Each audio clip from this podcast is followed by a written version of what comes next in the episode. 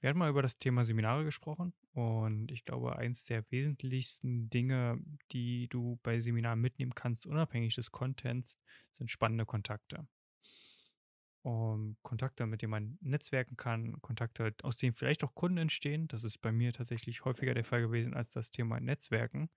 Doch nichtsdestotrotz, und das ist auch ein sehr aktuelles Thema bei uns, gibt es viele Gelegenheiten, die sich eröffnen, um potenzielle Partnerschaften, potenzielle Kooperationen zu starten. Und auch heute, ich gehe zu Rewe rein und jeder kennt vielleicht diese Leute, die dann da stehen mit ihren kleinen Prospektchen und ihrem Flipchart, äh, Flipchart, nee, wie heißt denn dieses Klemmbrett, genau. Ähm, und wollen dann eine Spende von dir haben. Und seltsamerweise, ich war heute sehr aufgeschlossen, habe mir das Ganze auch angehört, habe dann auch einen kleinen Obolus gespendet, weil es eine Sache war, wo ich dachte, ja, das ist cool. Und er hat dann gesagt, hey, wir hatten uns ja so ein bisschen drüber unterhalten, was ich mache, was sein Background ist und hat gesagt, ich finde das spannend, ich finde das cool. Ich schreibe dir mal nachher eine WhatsApp, wenn ich deine Nummer nutzen darf und dann lass uns doch mal gucken, was man da machen kann. Und wir beide sind momentan viel in solchen Gesprächen drin, wo wir mit Leuten unterhalten, wo man sagt, das könnte was potenziell Interessantes sein. Und jetzt deine Meinung dazu, wie kann man das vielleicht aber auch verhindern? Weil das ist vielleicht auch etwas, dass das nicht zu viel Zeit raubt, wenn es kein Potenzial hat, gefühlt. Also zunächst einmal interessiert natürlich mich und auch, denke ich, die Zuhörer, die brennen die Frage, hat er sich schon gemeldet? Ich kann diese Frage beantworten. Nein, hat er noch nicht. Er hat sich bisher noch nicht gemeldet. Ah, okay. Ähm, also wie kann man es verhindern, indem man, in, also wie kann man verhindern, dass man so viel Zeit dafür äh, investiert, die vielleicht nachher falsch genutzt ist?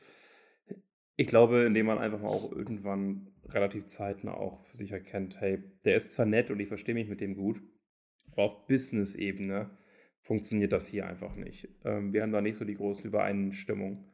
Und dann kann man das auch offen kommunizieren und wenn er dann sagt, hey, klar, kann ich verstehen, dann ist das Problem erledigt. Und wenn er sagt, hey, das finde ich total kacke von dir, dann ist das Problem auch erledigt, weil dann war sowieso der falsche, dann wäre er sowieso der falsche Geschäftspartner für dich gewesen.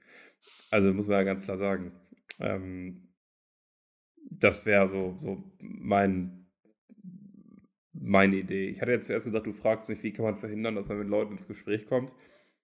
Ja, ist, glaube ich, klar. Einfach ja, verschränkt sein und nicht offen sein. Ähm, ja, aber das ist meine Antwort. Wie kann man verhindern, dass man so viel Zeit da, dabei ähm, draufbringt? Offen sein und schnelle Entscheidungen treffen. Das ist, glaube ich, der zweite Punkt. Nicht so oft, ähm, das ist tatsächlich, was ich auch in meinem Leben implementiert habe. Ich weiß gar nicht, woher es kommt. Ich glaube auch von einem Seminar Schnelle Entscheidungen treffen. Ähm, egal wo man ist. Erfolgreiche Menschen treffen, treffen schnelle Entscheidungen. Ähm, und das ist auf jeden Fall so. Und wenn du schon bei Kleinigkeiten ewig brauchst, um eine Entscheidung zu treffen, sagst, sagen wir jetzt mal die Netflix-Serie, die du abends gucken willst beim Essen oder das Gericht, was du bestellen willst beim Lieferservice, überleg doch einfach mal, was wäre in einem Monat und wie sehr hat die Entscheidung in einem Monat oder in einer Woche dein Leben beeinflusst? Mhm, eine interessante Frage auf jeden Fall. Ähm, ob ich mir die jetzt bei der Netflix-Serie stellen würde, weiß ich nicht, aber äh, vielleicht hilft sie mir ja dann doch mal dabei, äh, mich schneller zu entscheiden. Obwohl ich sagen muss, äh, Entscheidungen treffen, um jetzt mal kurz das Thema anzuschneiden, ist relativ einfach, das zu erlernen. Man muss einfach bloß bei den kleinen Sachen anfangen. Also, keine Ahnung, ich habe zum Beispiel immer damit angefangen, wenn ich essen gegangen bin, zu sagen, ich darf nicht länger als eine halbe Minute brauchen, um ein Gericht auszuwählen. Das Gute ist, ich habe tatsächlich einen gewissen Vorfilter durch meine Ernährungsweise. Dadurch äh, ist die Auswahl tatsächlich, die ich habe, ja immer generell schon sehr begrenzt in meisten Restaurants. Aber das hilft ungemein, wenn man sich da einfach schon bei den kleinen Dingen ein Limit setzt äh, auch ein zeitliches Limit setzt und dann eine Entscheidung trifft und damit lebt. Äh, das ist auf jeden Fall wie ein kleiner Muskel, den man regelmäßig trainiert und dann funktioniert das auch bei den großen Entscheidungen. Also mir hat es damals geholfen, zum Beispiel, als ich äh, mich entschieden habe, mein Unternehmen zu gründen. Das habe ich innerhalb von zehn Minuten entschieden. so, so eine, so eine, sagen wir mal, wirklich einschneidende Entscheidung in meinem Leben habe ich in zehn Minuten früh morgens um 6.30 Uhr oder so getroffen. Äh, Damals noch 6.30 Uhr eine Aufstieguhrzeit für mich, war er angestellt. Heute keine Aufstieguhrzeit mehr. Deswegen Max war wahrscheinlich gerade so verwirrt. Er so, hä? So früh? Jetzt ist So 6:30 abends. Ja, ähm, noch mal zurück zum Thema Netzwerken.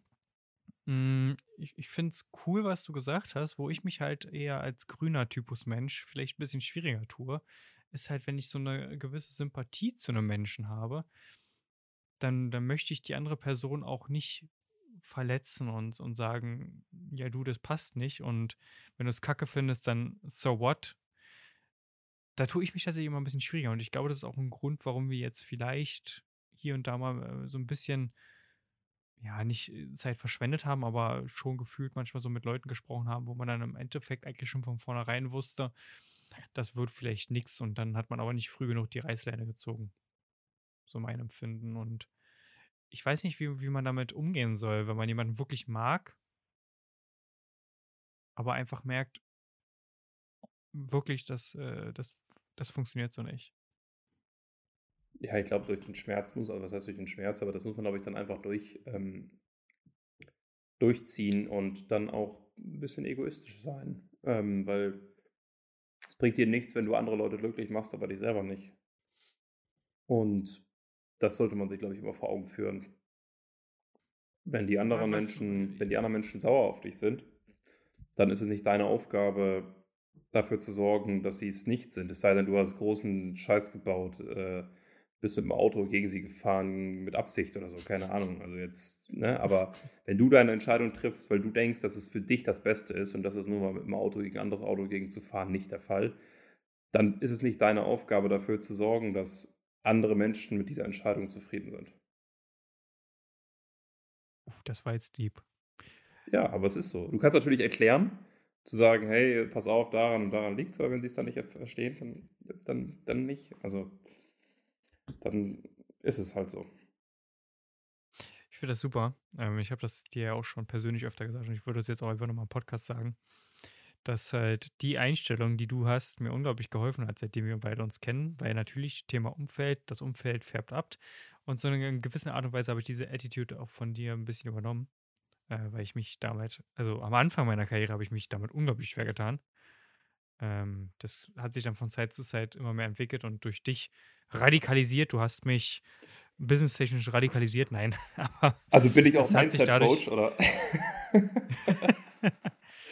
Darüber können wir gerne mal 'ne andere Folge machen. Äh, ich habe das Feedback bekommen, wir sollen das viel öfter sagen, dass wir noch 'ne andere Folge über 'n bestimmtes Thema machen. Ich habe gehört, das kommt sehr, sehr gut an, deswegen wollte ich jetzt Werden wir auf jeden Fall noch jeder mal Folge drüber sprechen. Werden wir jeden Fall noch mal drüber sprechen, irgendwann in 2 Monaten oder so. Safe. Aber zum Abschluss vielleicht noch mal, äh, das würde mich nämlich und sicherlich auch den Zuhörer interessieren. Wir haben jetzt darüber gesprochen, wie man verhindern kann, äh, dass die Zeit geraubt wird. Aber was wäre denn so 'n Netzwerkpartner, wo du sagst: „Das und das damit würde ich gerne noch mal zusammenarbeiten mit jemandem aus der Branche, mit dem würde ich gerne netzwerken.“ Und hey, vielleicht haben wir dann sogar jemanden in der Zuhörerschaft, der genau das kann. Und wenn du dann hörst: „Hey, das kann ich bieten“, ähm, dann tritt gerne mit uns in Kontakt über podcast@whitespace.de, Whitespace mit Y. Die E-Mail-Adresse ist auch noch mal in den Shownotes verlinkt. Äh, falls du das jetzt nicht buchstabieren möchtest, dann kannst du's da auch einfach rauskopieren und mit uns in Kontakt treten. Und jetzt die Frage an dich abgegeben, lieber Max. Also, zunächst einmal netzwerke ich sehr gerne mit allen Unternehmern, die mehr wollen und sich nicht zufrieden geben. Ähm, das ist so die Grundvoraussetzung. Und es macht natürlich auch Spaß, Menschen kennenzulernen, die ihren Traum leben im Angestelltenverhältnis, aber das bringt mir dann meistens halt nur auf was heißt nur, es bringt meistens dann auf persönlicher Ebene was, aber nicht auf geschäftlicher. Hm, deswegen finde ich's schon interessanter, wenn man's auch mit der geschäftlichen Ebene betrachtet, dann eben 'ne Vermischung zu bekommen. Und aus meiner Erfahrung, ich lebe da natürlich jetzt sehr in 'ner Bubble, sehr stark in 'ner Bubble, aber es ist so, dass ich Menschen kennengelernt habe, die ihren Traum leben. Das waren meistens eher Unternehmer als Angestellte. Viele Menschen, die Angestellte sind, die ich kennengelernt habe, auch auf verschiedenen Veranstaltungen, Netzwerkveranstaltungen, aber jetzt nicht so was wie BNI oder so, sondern Seminare. Die haben sich sehr schwer getan mit ihrem aktuellen Job und für die war das eher nur Arbeiten, um zu leben. Deswegen wäre das für mich so 'ne Grundvoraussetzung zu sagen hm, aber wobei, ähm, mein Bruder zum Beispiel hat sehr viel Spaß an an seinem Job und sieht da, glaube ich, auch also zieht, glaube ich, aus diesem Job sehr viel Energie raus. Deswegen ist das eine Ausnahme von dem, was ich eben erzählt habe. Und auch weitere Personen tatsächlich in meinem familiären Umfeld. Ich muss sagen, in meiner Familie gibt es viele Menschen, die, ähm, in meiner näheren Familie, die das, was sie machen, durchaus gerne machen und auch freiwillig zu Zeiten arbeiten, an denen ein 0815-Arbeitnehmer sich nicht ähm, an den Schreibtisch setzen würde. Naja, wie gesagt, jetzt branchenspezifisch, boah, das ist schwierig. Also kann ich dir jetzt nicht, nicht sagen. Nee, ich weiß nicht. Ich würde mich nochmal verabschieden, ganz schnell mal an dich abgeben, was Branchen, branchenspezifische Netzwerkpartner angeht. Und dann wünsche ich euch schon mal einen guten Tag. Also Grundvoraussetzung Unternehmer, glaube ich, ist klar. Also was ich persönlich nochmal unglaublich spannend finde, wäre jemand, der sich mit dem Thema visuellen Storytelling auskennt, im Bewegtbildformat quasi, also Video-Content-Creator, der sich äh, darauf spezialisiert hat, sich äh, mit ähm, Videos eine Story zu erzählen, Unternehmensstories zu erzählen, etc. Das finde ich sehr, sehr spannend. Und wenn wir da jemanden haben, der gerade zuhört, der in der Richtung unterwegs ist, gerne mit uns in Kontakt treten über podcast.whitespace.de. Ich denke, da kann man sicherlich einen guten Synergieeffekt auch mit unseren Projekten finden. Und an der Stelle vielen Dank, dass ihr wieder eingeschaltet habt. Abonniert uns gerne auf Spotify und iTunes oder allen anderen Streaming-Anbietern, wo du das gerade hörst. Und vielen Dank und mach's gut. Bis bald. Ciao.